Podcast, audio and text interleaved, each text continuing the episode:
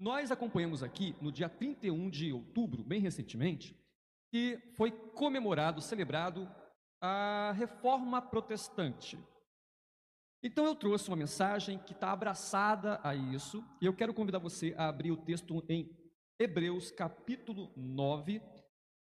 Nós vamos ler Hebreus do capítulo, ah, desculpa, capítulo 10, do versículo 19 até o 25. Hebreus, do capítulo 10, do versículo 19 até o 25. Não sabemos, ok, ótimo, não sabemos quem escreveu Hebreus. Então, de vez em quando, eu vou falar o autor, o escritor, ninguém sabe quem escreveu. Okay? Olha o que, que esse autor escreve para a gente. Tendo, pois, irmãos, intrepidez para entrar no Santo dos Santos, pelo sangue de Jesus, pelo novo e vivo caminho que ele nos consagrou pelo véu, isto é, pela sua carne, e tendo grande sacerdote sobre a casa de Deus, aproximemo-nos com sincero coração, em plena certeza de fé, tendo o coração purificado de má consciência e lavado o corpo com água pura. Guardemos firme a confissão da esperança sem vacilar, pois quem fez a promessa é fiel. Consideremos-nos também uns aos outros para nos estimularmos ao amor e às boas obras. Não deixemos de congregar-nos, como é costume de alguns. Antes, façamos admoestações e tanto mais quanto vedes que o dia, B maiúsculo, que o dia se aproxima. Dentro da nossa convenção social, das nossas regras de etiqueta, quando um rapaz, por exemplo, vai conhecer a família da namorada ou então da sua pretendente, esse rapaz ele torce para que nada dê errado, porque ele sabe que a primeira impressão é a que fica. Então ele vai lá na casa no, no almoço de domingo, por exemplo, e ele é sabedor que nada pode dar errado, então todos os seus movimentos, todas as suas palavras precisam ser friamente calculados. Ele sabe, né, gente, que ele está ali com um propósito. Ele até é capaz de se superar dizendo que gosta de giló. Ele foi lá, conheceu o pessoal, o pessoal serve o almoço e ele fala: Eu amo giló, gente, como é que coincidência, né? Ele está ali com alguns interesses. Só que depois, essa, essa relação entre ele e a família ganha contornos de intimidade, de consistência, e essa revelação, ela vai avançando, essa relação vai avançando, até o dia em que, com maior intimidade, ele vai dizer, gente, vou falar a verdade agora. Eu não gostei de Giló, nunca gostei, mas eu fiz tudo isso para ser aceito por vocês. Eu precisava me esforçar. Precisava fazer alguma coisa para que vocês. Está dando eco aqui, né? aqui mesmo? Então, um retorno. Eu precisava fazer alguma coisa para que vocês me recebessem, para que vocês abrissem as portas para mim, para eu ser aceito. Ok. Mas toda essa ilustração que aqui eu contei é para trazer para você que me vê, para você que me ouve, ótimo, pastor, é que há uma verdade espiritual que eu preciso compartilhar com vocês. Quando se trata de, de, de Deus, pessoal, nada que você faça de bom, nada, nenhum esforço que você possa fazer será capaz de fazer com que você seja aceito por Deus. Deus não vai te aceitar pelo seu bom comportamento, me entenda. Deus não vai te aceitar porque você bancou o bonzinho, inventou o que gosta de giló. Ninguém é aceito por Deus por aquilo que ele faz, Pecadores, por natureza, são inimigos de Deus. Inimigos. É preciso que Deus intervenha. Romanos 5 fala o seguinte: olha, temos, é, é, é, justificados, agora sim, temos paz com Deus. Se ele fala que agora temos paz com Deus, é porque antes existia uma guerra. A guerra acabou. Agora a relação com Deus é de paz. E você e eu estamos quase nos tornando especialistas em geopolítica de tanto que a gente acompanha o conflito no Oriente Médio. Todo mundo sabe dar uma opinião a respeito. Esse conflito de, em Gaza, as pessoas vão dizer o seguinte: olha, é, tem que haver alguém para estancar o sangramento. Alguns vão dizer que seja a ONU. Esse alguém capaz de intermediar esse conflito. Alguns vão falar que seja o Biden, eu não sei. Mas me parece que estamos muito longe de uma resolução para esse conflito. É isso que Jesus faz quando encontra em conflito Deus, ou melhor, homens se opondo a Deus. Alguém tem que fazer alguma coisa. Alguém precisa aproximar as duas partes. E se eu te disser que a salvação é pela obra, não se assuste. Pela obra de Cristo, tá, gente? Pela obra de Cristo. É por aquilo que ele obrou, por aquilo que ele trabalhou, por aquilo que ele produziu, fez na cruz. A salvação é pela obra, obra de Cristo. Somente ele é capaz de aproximar inimigos perante Deus. E eu me proponho a esclarecer essa mensagem a você de que pecadores têm acesso a Deus somente por meio de Cristo e pela fé. É exatamente isso que eu quero conversar, o sola fide. Sola fide, do latim, fé sozinha, ou somente fé. E essa mensagem, meus amigos, que reformadores devolveram à igreja. E por que, que eu falo devolveram? Porque ela foi retirada do nosso meio. Porque naquela ocasião, na ocasião dos reformadores, era ensinada a doutrina errada da salvação pelo bom comportamento. A salvação pela ética, pela moral. É suficiente que você se comporte bem, como um bom menino, como uma boa menina, e você garantirá o seu lugar reservado na eternidade. A reforma veio desconstruir essa doutrina.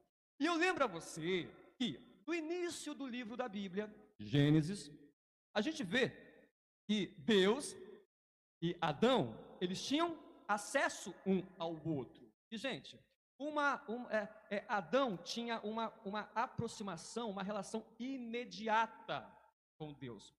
Fala imediata.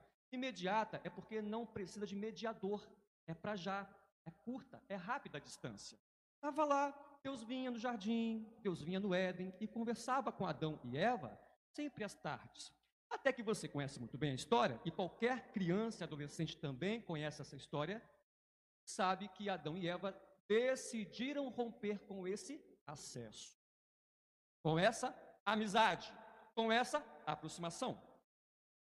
E dentro, gente, dessa revelação progressiva, ou seja, dentro dessa revelação que vai avançando, que vai ficando cada vez mais clara para a gente, Deus ele vai, e você sabe disso porque está na Bíblia, ele vai, ele vai se relacionando com os homens por meio de sacrifícios e cerimônias. E é um pouco chocante para a gente, né, quando fala de matar animais. Nosso contexto, pelo amor de Deus, vou chamar o IBAMA, hein? Não, mas antigamente era assim. Não tinha órgão de proteção aos animais. O próprio Deus, que é dono de toda a criação, dizia: olha, para vocês se relacionarem comigo, vocês precisam trazer sangue. O sangue mostrava a condição do culpado do homem. Como assim, pregador? Eu vou te falar. Um dia eu estava ensinando as crianças e eu falei: olha, porque o cordeiro era morto. A criança, tadinho, porque causa um certo impacto. Fere um pouco da nossa sensibilidade. Mas o que, que esse cordeiro fez de mal? Ele não fez nada. É isso que Deus está fazendo, está mostrando ao homem a sua condição de culpado, tendo que alguém morra em favor dele. Alguém inocente que não tem nada a ver com a história vai morrer no lugar daquele homem, vai dar o seu sangue, e assim, agora, por meio do sangue, esse pecador tem acesso a Deus. Ah, a gente sabe também né, que isso apontava para a morte do Cordeiro de Deus, inocente. E no tabernáculo e no templo, os trabalhos de adoração eram restritos àqueles que eram da tribo de Levi. Eram os únicos, gente, que podiam fazer todo esse manejo, que podiam lá tirar as vísceras do animal, degolar o bicho, trazer o sangue no recipiente, fazer as purificações com água. Somente esse pessoal aí, os levitas, os da tribo de Levi, por conseguinte, sacerdote, sumo sacerdote. Acontece, gente, que em dados momentos, as pessoas, elas se conformaram em fazer assim. Trazia a sua vaca, trazia o seu boi, trazia a sua pombinha e falava assim para o sacerdote: Está aqui, ó. Posso ir embora? Pode. Beleza. Uma relação fria, uma relação insensível. Estavam fazendo por fazer. Ah, mas eles estão sacrificando. Não, mas não é assim. Estavam sem fé, fazendo a coisa de qualquer maneira, a ponto de Deus falar diversas vezes na Bíblia o seguinte: Eu rejeito o sacrifício de vocês, porque vocês estão muito mais preocupados com a aparência. Vocês estão fazendo as coisas para o vizinho de vocês verem. Vocês estão fazendo as coisas aqui para parecer para o outro que vocês são crentes. Mas eu sei qual é a intenção do coração de vocês. Eu sei que vocês estão fazendo isso com o coração vazio, sem fé. Bem, no versículo 19 que você leu comigo aqui, você vai ver que o autor faz referência ao Santo dos Santos. Esse, gente, é o cômodo, posso dizer assim, que mais sagrado da terra. Aquele, acabou, né? Tudo derrubado. Mas o Santo dos Santos, enquanto existiu, era um metro quadrado, mais sagrado desse planeta todo para a religião judaica. Os hebreus, por ordem de Moisés, fizeram o Santo dos Santos com 5 metros por 5 metros. Um quadradinho, bem pequenininho. Né? Era um quadradinho, um cômodo. E lá tinha uma caixa de madeira. É, só tinha isso também, tá, pessoal? Tinha uma caixa de madeira nesse cômodo pequeno. Essa caixa de acácia revestida de ouro, chamada de arca. Ninguém podia entrar lá, a não ser aquele homem chamado sumo sacerdote. E quando? Uma vez por ano, no dia da expiação. Esse cômodo não tinha porta, mas tinha uma cortina. Rapaz, que cortina, hein? Cortina grossa, de linho retorcido, bem pesada. Ele ia lá, matava o bicho. Não podia ser um sujeito distraído. Rapaz, como sacerdote com TDAH, acho que não rolava não. Não podia entrar lá e esquecer o sangue. Pode, meu amigo. Entrou no Santo Santos, tem que levar o sangue. É, é um momento especial. Não pode fazer a coisa de qualquer maneira, não. O que ele fazia? Ele pegava a tigelinha. E, o pessoal, a gente sabe que algumas caixas têm tampa, né? Pois é, essa caixa, essa caixa chamada arca tinha uma tampa. Qual o nome? Propiciatório. Que nome estranho? Pois é, eu vou te explicar. Por que, que propiciatório, o nome daquela tampa? Porque Deus falou para Moisés: Moisés, lá no Monte Sinai, Deus mostrou tudo de Moisés, vai fazer uma caixa com essas medidas e vai ter uma tampa, Moisés, nessa caixa. Nessa tampa, você vai fazer dois querubins, dois seres angelicais. E Moisés, presta atenção, eles têm que ter uma asa junto à outra asa e cobrindo o rosto com elas. Porque eu virei sobre a tampa, Moisés. Eu virei entre os querubins. É isso que você canta aqui na igreja. Tu vives entre os querubins. Por quê? Porque ele vem entre os querubins. Ele fala: Eu virei ali e falarei contigo, Moisés. Propiciatório. Deus se fazendo propício. Deus se fazendo aceitável. Deus se fazendo acessível. É isso que é propício. Sacerdote, sujeito esperto, atencioso, com o ofício dele, pegava o sangue na tigelinha, borrifa, mergulhava as pontas do seu dedo e ó, no véu, borrifava. Borrifava sangue no véu. Entrou, viu a tampa da arca? É para aspergir sangue. Sangue vem, gente, aquele pouquinho de sangue assim, ó, e cai sobre a tampa da arca. É assim que Deus se relacionava com o povo mediante alguém ou algum animal que morreu, selando a paz, selando agora essa aproximação. Deus está aceitando se relacionar com os homens, Deus está se fazendo propício. Bem, só que Mateus vai escrever no capítulo 27 algo que marcou a nossa história. Ele fala que quando Jesus está lá na cruz pendurado, Jesus brada. O que quer dizer isso? Ele grita.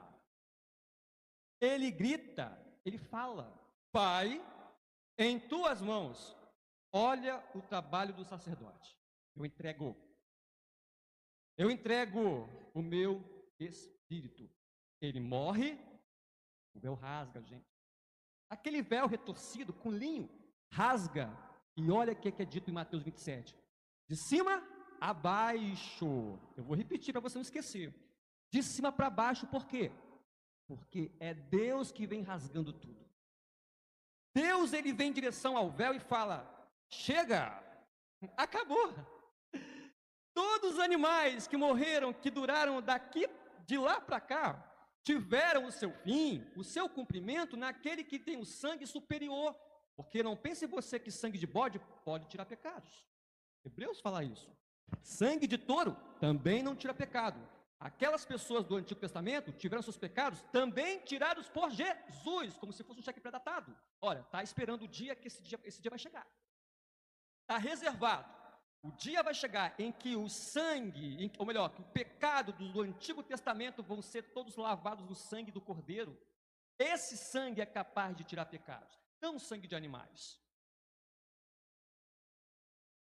E o autor aos Hebreus, ele vai direto ao ponto para dizer isso, gente. O pessoal, a mensagem do Evangelho, ela é escandalosa. Não é uma coisa normal. Ser crente não é uma coisa normal.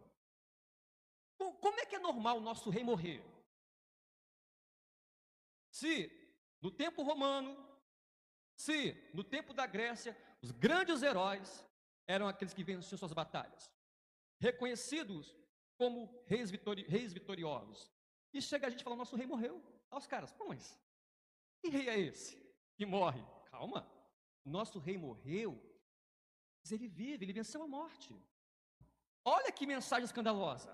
Como é que um rei pode morrer e vocês se alegrarem nisso? Nos alegramos. Porque ele vive para sempre. E o cara, o excepcional que eu acho é que quando ele ressuscita, a Bíblia fala que sepulcros foram abertos. Não sou eu quem estou, só estou reproduzindo. Quando Cristo é, morre, sepulcros são abertos, mortos começam a andar. É, e morre e dá vida às pessoas. E é por isso, gente, que ele vai falar, gente, tem que ter intrepidez, aproveitar, intrepidez, coragem, porque aquilo que antigamente era restrito ao sumo sacerdote, tornou-se possível porque não existe mais véu. Vocês têm que aproveitar, gente. É isso que o autor de Hebreus está falando. Entrem com coragem no Santo dos Santos, não com sangue de animais, mas pelo sangue de Jesus. E às vezes, eu vou fazer uma confissão aqui, que eu sempre me pegava pensando nisso, e ganhei coragem de falar, depois que uma pessoa falou publicamente. Falei, gente, não sou o único não. Uma coisa que vem à minha mente, primeiro, eu não creio que na eternidade nós vamos ter uma amnésia de tudo. Há pessoas, que pensam, eu vou respeitar, tá? Onde é eu cheguei? Onde é que eu estou? Onde eu vim? Eu não creio muito nisso. Eu creio que nós vamos ter lembranças da vida terrena que tivemos. Algumas, pelo menos. Então, eu, uma coisa assim que eu fico um pouco que assustado ao pensar é imaginar que eu chegando na eternidade eu venha pensar assim: poxa, eu devia ter servido mais a Deus enquanto estive lá na terra. Eu devia ter é, sido, sido, mais zeloso, aproveitado mais a minha relação com o Senhor. Eu devia ter é, aquilo que Hebreus fala, ó, tem que ter ousadia. Poxa, eu devia ser mais corajoso para ser mais um crente mais, uh, mais corajoso. É, e tem um amigo, um, um, um senhor da minha igreja, ele veio de uma outra denominação, ele chegou para mim e falou assim: Eu queria ter vivido na época do Antigo Testamento. E ele foi explicar o porquê. Ele falou que no Antigo Testamento as pessoas tinham mais fé, porque via o mar vermelho, porque via a muralha caindo, e Deus mandava vento, mandava fogo. Eu queria estar lá, eu queria. Eu falei, meu amigo, aquele pessoal que viu o mar vermelho se abrindo, não demorou uma hora ou duas, sei lá, estava banalizando aquele milagre que tinha acabado de ver. O povo é duro de coração, meu amigo. Vai ver que você ia até ser um deles. Não tem essa. É, eu falo para você. Se você pensa assim, não, eu quero ter Antigo Testamento, né? Coisa melhor do mundo. Papai, você se maravilha ao ver Deus abrindo o mar vermelho. E o véu que ele abriu, gente? Superior ao mar vermelho ser aberto. Uma coisa que veio para sempre. Então a gente é privilegiado vivendo hoje? Eu acho que é. Porque nós temos a Bíblia completa, por exemplo. Eles não tinham. Nós podemos ver esse plano da salvação tendo o seu início, tendo o seu meio e já apontando para o fim. Olha o Apocalipse aí.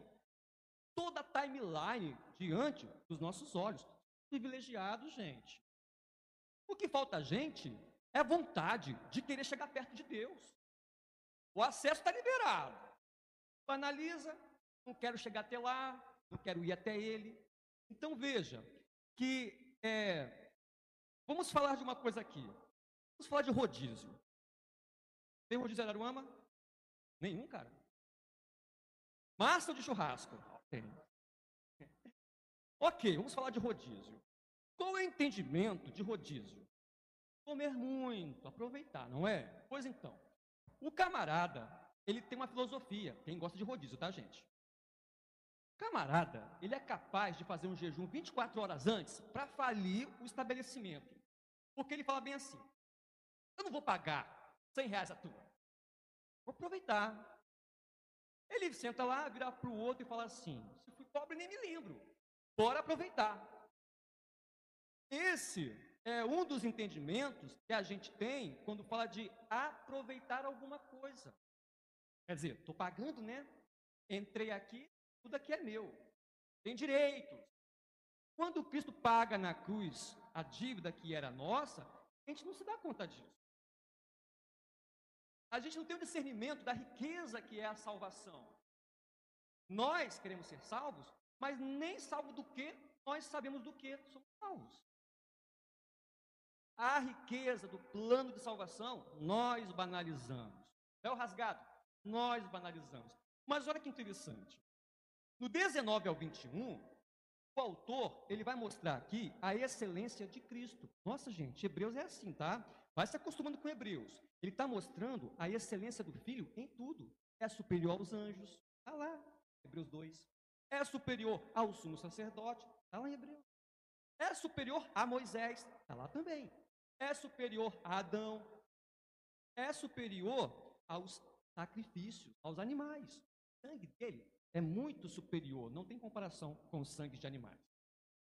Tudo mostrando a grandeza do Filho. Hebreus é isso. Olha que legal no 19 a 21. Olha o que ele vai ressaltar. Ele vai falar que Cristo, olha só, hein, vai falar no 19 do acesso a, a Deus por meio de sangue, no 20, o acesso a Deus por meio da carne de animais. E no 21, o acesso a Deus por meio do sumo sacerdote. 19 carne, 20 sangue, 21 sumo sacerdote. Três coisas. Só que tem uma revelação excepcional. Cristo, além de ser o sacrifício, é também o sacerdote. Ele não entra no santo dos santos levando sangue de animal. Ele entra no Santo dos Santos entregando-se. Ele é aquele que entrega. Ele é aquele que se entrega. Tudo isso para mostrar que é antigo, é antigo. O que é novidade, novidade. É por isso que ele vai falar pelo novo e vivo caminho. Quando fala novo, é porque tem um velho. É? Novo e vivo caminho. O melhor de Deus, gente, já veio. Aquilo, o novo é superior ao velho. O vivo quer dizer que alguma coisa morreu. O novo é vivo caminho, o novo e vivo acesso. Sangue de animais deram lugar ao sangue de Jesus. Carne de animais deram lugar à carne de Jesus. Eu acho maravilhoso, porque em Hebreus 10, 5, ele fala bem assim: Sacrifícios e ofertas não quisestes, mas um corpo me formaste. O autor está resgatando um salmo, gente. Isso aqui é parte de um salmo, salmo messiânico. Toda vez que um salmo fala do Messias, ele é chamado de salmo messiânico. É como se Jesus estivesse conversando com o Pai. Pai, sacrifícios e ofertas tu não quiseste, mas um corpo tu me formaste. Como assim? Sacrifícios e ofertas do jeito que eram, tinham seu tempo de validade. Ia caducar uma hora. Mas um corpo tu me deste, Senhor. Por quê? Porque é esse corpo que se encontra a salvação dos homens. O verbo se fez carne, andou entre nós. É Deus falando assim: olha, chega, chega de animais, chega de cortina, chega de véu, chega de sumo sacerdote, porque eu vou apresentar a vocês agora aquilo que é novo, aquilo que é melhor. E, se, e, e, e, essa é a doutrina da justificação. A gente às vezes pega a Bíblia, né, gente? Vamos confessar, né? A gente pega a Bíblia e é cada palavrinha que a gente finge que entende, né? Aí você olha assim, ih, rapaz, justificação, entendi nada, vou pular de fase. Aí você vira, vira a página. Não vai embora, não. Pergunta o que significa a doutrina da justificação, porque olha, seus olhos vão arregalar, a sua fé vai aumentar. A justificação, doutrina essa que a reforma tornou como escudo. Eu vou fazer aqui uma encenação, vou pedir para que alguém. Olha, tem até um banco aqui, gente. Nada combinado, hein, gente? Vou pedir para que esse jovem, vem cá, meu senhor, meu jovem. Senta aqui, jovem. Ele quer ser jovem, vamos lá. O jovem. Eu vou fazer aqui uma coisa. Eu sou professor também, tá, gente? Então, posso te ensinar. Qual é o seu nome? Fred. Fred. Faz de conta que você é o Fred. Está sentado Está sentado numa cadeira, cadeira do réu, cadeira de quem é culpado. Eu quero que você entenda que a doutrina da justificação, a linguagem justificação, é uma linguagem jurídica, tá, gente? Faz de conta que aqui é um tribunal. Nós estamos no ambiente jurídico. No, é, dentro desse aspecto, Fred é pecador.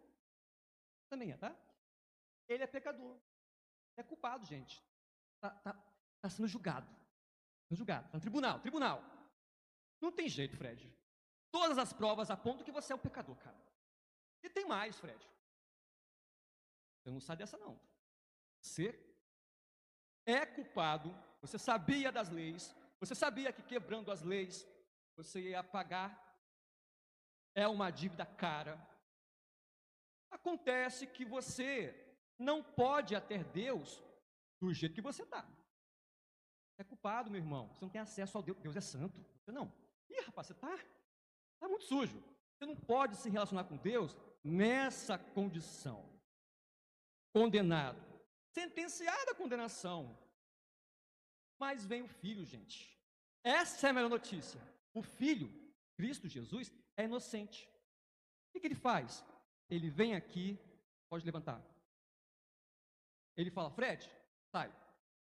Eu vou sentar nesse lugar. Tudo que, pai, tudo que o Fred deveria receber, eu recebo no lugar dele. Pode sentar. O castigo que nos traz a paz, porque você tem que ser castigado, meu irmão. Você merece o castigo. A alma que pecar, essa morrerá. O castigo que nos traz a paz estava sobre Cristo. Cristo toma o lugar de culpado ele toma o lugar do réu. Aí você pode perguntar, mas o que, que ele fez? Ele é inocente. Eu sei que Cristo é inocente. Ele sabe disso. Mas é Cristo que, assumindo o lugar do Fred, assumindo o seu lugar, precisa quitar a dívida. A pena tem que ser aplicada em alguém. Deus é juiz. A justiça de Deus é amor, porque Deus ama a si mesmo. A justiça de Deus é santidade, porque Deus é santo. Ele tem que aplicar a pena em alguém. Fred tem que pagar, mas o filho preferiu tomar o lugar do Fred. O Fred agora é declarado justo. Declarado justo, absolvido. E agora sim, absolvido. E justo, justificado, tem acesso a Deus, porque a paz foi selada. Justificados com Deus, temos, é, pela fé temos paz com Deus. Essa é a doutrina da justificação, da, a, que, se, que, o pecador que antes inimigo, agora é amigo de Deus. Livre acesso. Grande salvação é essa, hein? Mas o que boa parte da igreja faz é ignorar, é tratar como qualquer coisa. Aquilo que antes era restrito à tribo de Levi, era difícil, era impedimento, agora tornou-se aquela música, o véu que separava, já não separa mais, A gente cantar essa música assim, ó, lá dentro de Santos. E, dando prosseguimento, é, é, é, a, a fé, e estamos falando de fé, a fé tornou-se um comércio. E não é de agora. Quando você lê os evangelhos, você vê que o próprio Cristo esteve no templo e viu coisas é, horripilantes. Ele roubou todas aquelas mesinhas de moedas e de animais, gaiolas. Fé virou comércio.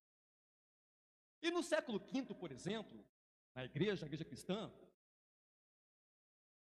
tornou-se comum a venda e negociação de funções eclesiásticas. Poxa, meu irmão, você quer ser um cardeal da igreja? Eu quero. Papai vai ficar muito orgulhoso. Papai sempre sonhou que eu fosse um cardeal da igreja, um bispo. Podemos conversar. Posso facilitar para você essa cadeirinha que você está pretendendo. Como? Pode tomar um cafezinho. Começou a ficar assim, gente. O negócio começou a ficar descarado. A construção da suntuosa Basílica de São Pedro em Roma, maior igreja do mundo, que está de pé até hoje, lá em Roma. 23 mil metros quadrados. O Papa Leão X, ali no século XVI, viu que aquela obra, 23 mil metros quadrados, rapaz, que obra demorada, hein? O que está acontecendo aí, gente? Ai, Papa, acabou o dinheiro. E você que está construindo ou reformando a sua casa, sabe que começa a pintar uma parede lá, acaba o latão, tem que só daqui a 30 dias, né? O cartão, enfim. Sabe que é difícil o negócio de construção e reforma. Pois então, gente, não é uma igreja qualquer, a igreja de São Pedro. São 23 mil metros quadrados. Papa Leão X chamou dois pintores famosíssimos, Rafael e Michelangelo. Ó, oh, Rafael, Michelangelo, eu quero fazer uma igreja gloriosa, linda. Pode pintar, fazer as pinturas do teto, faz um monte de anjinho, faz Maria, faz Jesus, faz que esse. Gente, vai contratar duas figuras como Rafael e Michelangelo, tem que ter dinheiro. Os caras são exigentes com dinheiro, os caras são artistas. Não estão passando fome, não. Os caras têm know-how. Ah, rapaz, é um problema, tem que pagar, tem que pagar né? A obra custa dinheiro. Hum, Papa resolveu fazer uma coisa aqui. Ele foi lá, bora fazer as indulgências. A gente ajuda a igreja, os fiéis, e por outro, uma mão lava a outra, gente, né? É, indulgência é isso. Indulgência do latim significa sendo gentil. Sabe quando o pessoal chegava assim no confessionário, padre, pequei? Aí o padre falava assim, ó, rapaz, mas que pecado, pelo amor de Deus, hein, rapaz, ó, vai a pé daqui até Roma, ou sobe de joelho daqui até não sei aonde, ou, re, ou reza tantas mil Ave Maria, mas chegou uma hora que essas penitências, elas foram convertidas em indulgências. A igreja, que igreja boa, hein, gente? Boazinha, né? Ela foi gentil. Ela, ela amenizou a barra do pessoal, da galera. Vocês podem pagar, tá, gente? Pode pagar? Pode ir. Nós estamos aqui vendendo ah, uns documentos certificados de perdão temporário. Você pode esse, esse documento aqui. Aqui tem 10 anos de perdão temporário. Gente, não estou inventando, tá? Está na história. O pessoal, 10? Nossa, que coisa boa, hein? Quer dizer que eu posso fazer qualquer coisa errada em 10 anos? É, você pode, tem aí, ó. Só você mostrar a cartinha. Você tem autorização para pecar 10 anos direto aqui, certo. Tem de 20 anos também, porque eu me interessei. Tem, mas é um pouquinho mais caro. Aí eu quero de 20 anos. Beleza. Gente, é assim que aconteceu.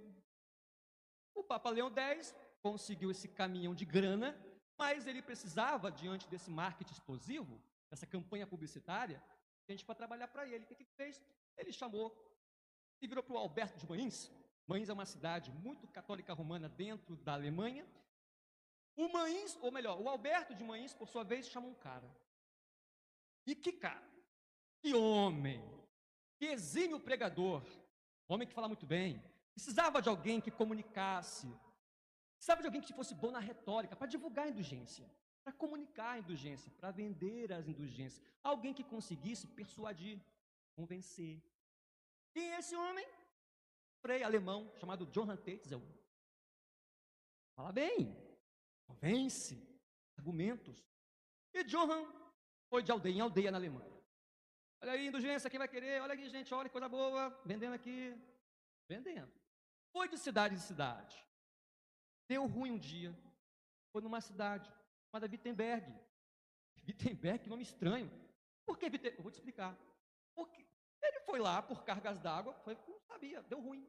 Uma pessoa lá em Wittenberg, gente, quando descobriu que a igreja estava fazendo isso, um padre lá meio doido, esse padre falou: não, não, não concordo com isso nem isso aqui não. Esse padre é Martim Lutero. Lutero teve problemas quando se expôs, porque não era comum que alguém tivesse tamanha coragem, porque 100 anos antes, um padre tcheco, chamado John Hus, Hus quer dizer ganso, foi falar alguma coisa e morreu queimado vivo na fogueira cantando salmos. E Lutero admirava os ensinos de John Hus. John Hus foi um padre revolucionário que queria o bem da igreja e combateu essas questões de relíquias e de indulgências. Era um russita, alguém simpático às ideias de Hus. E foi Lutero lá no dia 31 de outubro, dia de Todos os Santos. É um dia muito aguardado pela igreja. Ele foi na porta da igreja, mesmo que a maioria não soubesse ler, ele pregou lá as suas 95 indignações. O que estava fazendo? Quando fez isso na porta da igreja do castelo de Wittenberg. Ele estava convocando a igreja, conclamando o clero para um debate. Vamos conversar, gente, sobre perdão temporário de pecados? O pessoal não quis. Antes, perseguiu. A história é muito grande. A reforma protestante devolveu o evangelho à igreja. O evangelho à igreja. E não só isso, gente. Os reformadores não só devolveram o evangelho à igreja, como ensinaram. Precisa de gente para ensinar com coragem. Não foi Paulo, não foi Maria, Pedro, Sebastião, não foram eles rasgaram o véu. Tanto que oportunizou a você e a tantos outros que queiram se aproximar esse acesso a Deus. E o Brasil, ainda falando sobre fé, o Brasil é um país muito religioso. Você pegar uma pranchetinha e fizer uma enquete, lá na pracinha mais próxima aqui, e perguntar assim: Você é uma pessoa de fé? Ou tem fé em Deus? Eu acho que 95% das pessoas vão responder: Eu tenho fé em Deus. Eu sou uma pessoa de fé. Eu vi há alguns meses uma reportagem no Globo Esporte quando o Fluminense ia enfrentar o Internacional pelas semifinais do, da Libertadores. A reportagem da Globo Esporte é, pegou dois torcedores muito, muito fanáticos e mostrou como o torcedor do Fluminense e do Inter se comportam antes do jogo. Aí um falou assim: olha, o meu ritual, o meu ritual para ver jogo do Fluminense, para transmitir aquela energia positiva, vibrações positivas é a seguinte: bonezinho, camisa, short do Fluminense. E não vou cortar a barba enquanto não for campeão. A mulher briga comigo, mas é assim que eu vou fazer. O outro rapazinho, jovenzinho, do, do Internacional, disse que o ritual dele é ver o jogo assim, ó, com dedos cruzados. Mas teve um dia lá que é, ele foi tomar água, desceu, foi pegar o copo e levou o gol lá e falou, não posso, tá vendo aí, ó? Não posso descruzar os dedos. O que quer dizer isso? Eles não podem entrar em campo, não têm acesso ao gramado, mas acreditam que, mesmo que à distância, tem a competência de transmitir ao time algum tipo de fé, algum tipo de energia, alguma coisa assim que sai, que flui deles e vai lá, e a bola vai entrar.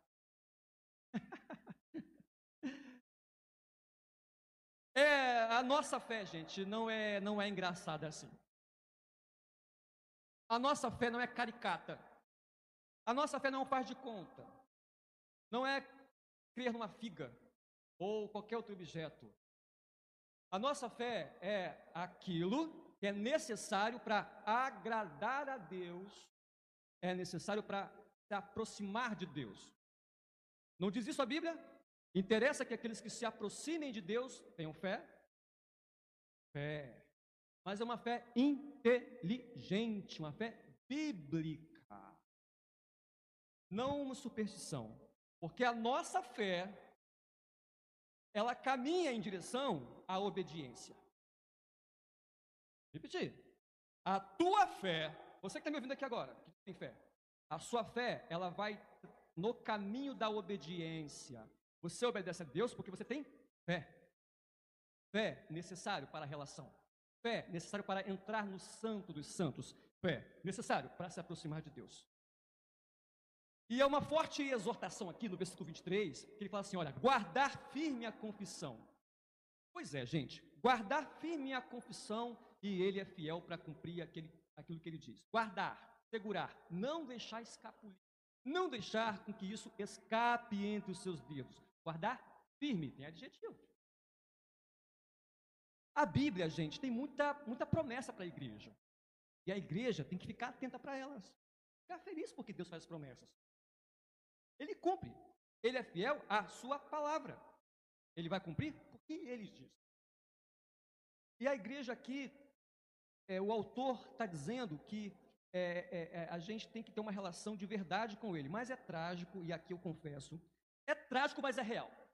Que a gente tenha pessoas na igreja não conhecem a Deus. Temos pessoas da igreja que estão mais interessadas em tocar guitarra do que no próprio Deus. Tem pessoas na igreja que estão mais interessadas em mostrar que sabem falar em público do que interessadas, propriamente dito, do Deus, do púlpito. Esse púlpito tem dono. O louvor tem dono. Aí nós nos preocupamos com as agendas da igreja, nos preocupamos com a, a, os ensaios, os rituais, as cerimônias da igreja, a constituição da igreja, mas muito pouco estamos interessados em relacionar-nos com Deus que nos aceitou, graças àquele que mediou o conflito entre ele, é, entre ele e os homens. Então há pessoas na igreja que não sabem se servem a eles mesmos, não sabem se servem a Deus ou não sabem se servem ao diabo. Ao diabo? É possível, pregador? Eu diria que sim. É possível que tenhamos pessoas na igreja servindo ao diabo. Podem ser poucas, mas não vou dizer que não. E é uma história que eu não sei se é verdade, mas me contaram e eu nunca esqueci. Não sei se é verdade. Dizem que teve uma festa fantasia, e aí o rapaz se vestiu de diabo, e aí há pessoas que creem que diabo é aquele bicho vermelho, né? Que não é, gente. Essa figura mitológica de tridente, chifre, rabo. A Bíblia não fala nada sobre isso. Mas o camarada se vestiu de diabo para na festa fantasia. Ele está na pé. Começa a chover. Tem que se escolher da chuva, não é verdade? Ele encontra uma porta aberta. É uma igreja. Ele vai se esconder lá na igreja. O que acontece? Correria geral. Ninguém esperava que o diabo fosse entrar naquela igreja. Mas, irmãos, uma pessoa fica que também termina na base. Esse que fica, vira para aquele diabo e fala assim: Por favor, não me faça nenhum mal, porque durante todos esses anos eu tenho te servido. É, eu não sei o que é pior, se é quem correu ou se é quem ficou. Então, é, algumas pessoas na igreja têm se relacionado com Deus por medo. Por que, é que você quer Deus? Porque eu não quero o diabo. Por que você quer o céu? Porque eu não quero para o inferno. Que resposta é essa, meu amigo? Eu quero uma coisa em detrimento da outra? Eu só quero o céu porque eu não quero o inferno? Que negócio é esse? Eu quero o céu porque eu quero o céu. Eu quero eternidade ao lado de Cristo porque eu quero eternidade ao lado de Cristo. A tua relação com Deus não deve passar pela linha do medo. Você não, não é. O medo para o inferno, cara. Por isso eu quero Deus. Não, é isso que a Bíblia ensina. Relação de fé com Deus, relação de amor com Deus. E caminhando já para o final, no versículo 24 ao 25, diz que o acesso a Deus, ele pode ser feito coletivamente. Olha que legal. É. Você até aqui, você viu. Olha só que você viu, anotei aqui. Do 19 a 22, acessando a Deus por meio da fé em Jesus. Do 23 é acessando a Deus com fé sem vacilar. e do 24 ao 25, acessando a Deus com fé, junto à igreja. Então você pode acessar a Deus junto com pessoas. Essa é uma maravilhosa notícia. E é por isso então aqui que é, quando você se alegra, que no domingo você vê os irmãos cantando, olha pessoal, isso é só uma prévia do que vai acontecer na eternidade. Esse monte de gente reunido aos domingos, seja no culto da manhã ou no culto da noite, é só uma prévia do que vai acontecer na eternidade. E o versículo 24 diz que o salvo pela fé, ele é uma pessoa incomodada. Eu vou te explicar. O salvo pela fé, ele, vamos ver o que falou com o 24. Está aqui, ó. Consideremos-nos também uns aos outros. Ele se incomoda em saber como é que está o outro. Como é que está o outro? Como é que está esse meu irmão, essa, irmã, essa minha irmã que está acessando a Deus junto comigo? Considerando. É, no grego aqui a frase é prestar atenção, muita atenção com quem está do seu lado. Considerar quer dizer no grego isso. Considerar uns aos outros aqui é se importar, prestar atenção no outro. Então, quando eu falo incomodado, é o seguinte: quando você notar a ausência de um irmão, de uma irmã, dá uma ligada. Está acontecendo com você. E lá na amiga eu falo: olha, não se incomodem se eu procurar vocês. Não achem isso estranho, gente. Aí olha assim, e o presbítero está me ligando, o que, que ele quer falar comigo? Quero saber como é que você está. Está acontecendo três domingos, gente, não é normal não, hein? Não é de Deus não. Ah, porque aí cada um tem as suas prerrogativas. Está doente, ou não sei o quê, está devendo na cantina, está com vergonha de aparecer, não sei. Mas veja bem, então, considerar um ao outro é ter estima pelo outro, como um só povo. Lembra que o povo da tribo de Levi é quem tinha acesso? Agora não. Todo mundo que é crente tem acesso a Deus. Então, é, nós somos atrevidos, tá, gente? Quem é crente é atrevido. Por quê? Se atreve a procurar outro, para saber o que está acontecendo. Por quê? Preocupado com a saúde desse povo. Esse povo tem que chegar junto na eternidade. Esse povo tem que se reunir agora e se reunir em tempos que virão. O dia com D maiúsculo que você leu aqui, o dia, está aqui no versículo 25, o dia se aproxima, D maiúsculo. E olha, no 25, que é o último versículo, o escritor, ele dá uma ordem. E que ordem? Não deixemos de congregar como é costume de alguns. Opa, peraí. Eu li no versículo 25, costume? É, meu amigo, você leu comigo. Aquela igreja, que não sei qual é, tinha um costume. E que mau costume, hein? Costume de deixar de congregar. Costume de alguns, gente. E o povo aqui de Hebreus estava sofrendo uma perseguição eles estavam retornando ao judaísmo, às práticas cerimoniais. Por isso que o autor vai construindo toda uma rede de ensino, dizendo que o tempo da perfeição já chegou, que é Cristo. E o pessoal estava dando de costas. Sabe aquela coisa do réu aqui? Dando de costas. Não quero mais. Não me interessa mais. A coisa de justificação, de relação com Deus, deixando de congregar. Meu amigo, a pessoa que deixa de congregar uma. Eu estou dizendo o seguinte, gente, quando banaliza, tá? A pessoa sofreu atropelamento, está em casa, não. Ali tem uma, uma justificação, né? Mas quando você banaliza a comunhão com os santos, rapaz, toma cuidado. Teu coração vai ser assaltado por uma frieza, por uma aspereza, que tanto vai fazer, tanto, tanto faz você faltar 10 cultos como 20 cultos. Para você, tanto faz. Aí o que vai acontecer, como acontece em algumas igrejas? O camarada só vem na igreja quando vai tocar na escala. Lá na igreja, meu amigo, eu já falei sobre isso algumas vezes. Na minha igreja, tá? Ei, você aí que tá pensando que a igreja é o quê? Canecão? Existe canecão ainda? Deve existir, né? Essa casa de show aí que você vai lá quando contratado, é artista agora? Só vou quando for a minha escala. Diácono, só vou quando for a minha escala. Tá errado, meu irmão. Antes de diácono, você é servo de Cristo. Antes de tocar guitarra, você é servo de Cristo. É um só povo, o acesso é conjunto. Então não banalize a comunhão com os santos, não, não banalize o culto público, o culto solene. E a Bíblia, o Antigo Testamento, está mostrando para a gente que todo o culto do tabernáculo, do templo, era muito fechadinho, gente. Não é qualquer pessoa, não. Tribo de Levi. Agora não, o caminho está aberto. O véu foi rasgado e mais. Você, mulher, você, homem, vocês são sacerdotes sacerdotes Seja você mulher, seja você homem, vocês são sacerdotes. Por quê? Porque vocês podem entregar a adoração de vocês ao Deus Todo-Poderoso, ao Deus que rasgou o véu. É isso que Lutero vai desenvolver. A doutrina. Doutrina da, do sacerdócio universal dos crentes. Repete aí, pregador. Sacerdócio universal do crente. Como assim? Universal, espalhado. Hoje, todos os crentes podem atuar como sacerdote, entregando seus corações. É sua adoração diante da presença do Deus Todo-Poderoso. Lutero não estava inventando a roda, gente. Estava só lendo a Bíblia. A Bíblia garante livre acesso a gente. As missas, antigamente, dava-se muito valor ao idioma. Que idioma é esse, pregador? Latim. Rapaz, difícil, hein? O pessoal tinha que ir para o culto e não entender nada, porque latim já era uma língua morta. Quem entendia? Páraco, sacerdote da igreja romana. E esse entendia, tinha que entender, né? hebraico, grego e latim.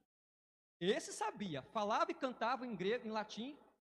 Pessoal, gente, está cantando sério. O que, que vem Lutero fazer? Lutero é um músico. Lutero ensina as crianças. Sabia disso?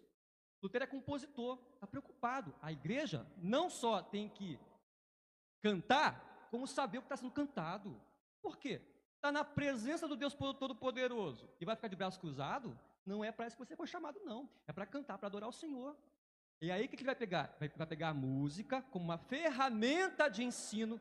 A música agora sim, o pessoal não só canta, como também aprende. E quero concluir com você. E aqui uma conclusão, muito direta e pastoral. Você pode ser elogiado, não sei se você nos visita pela primeira vez. Você pode ser muito elogiado como empresário muito correto, que decidiu não sonegar os impostos. Ou você pode ser um funcionário do mês e ter o seu rostinho numa foto na parede como aquele funcionário exemplar. Você pode ser um adolescente que nunca mexeu com drogas e parabéns por isso. Você pode ser um excelente músico na sua igreja ou um excelente orador na sua igreja, mas eu vou falar aqui uma coisa: nenhuma dessas virtudes, nada de bom que você possa fazer, vai te colocar na eternidade. Eu nunca matei, nunca roubei. Não é isso que o pessoal fala? Não vai te salvar. O nome disso é autojustiça. Quando você mesmo se promove a salvo, isso não existe. Salvação não é pelo bom comportamento, nem pela sua grandeza moral. Salvação é por aquilo que Cristo fez na cruz. Ele pega mortos espirituais. Olha só, hein, gente. Ele pega cadáveres espirituais, mortos espirituais, ele troca o coração dessas pessoas por um novo coração. E esse coração que ele dá a esses mortos tem fé. Ele injeta esse novo coração, que tem fé, nesse morto, e esse morto passa a viver. Agora ele foi ressuscitado. E outra, um coração que sabe responder com fé.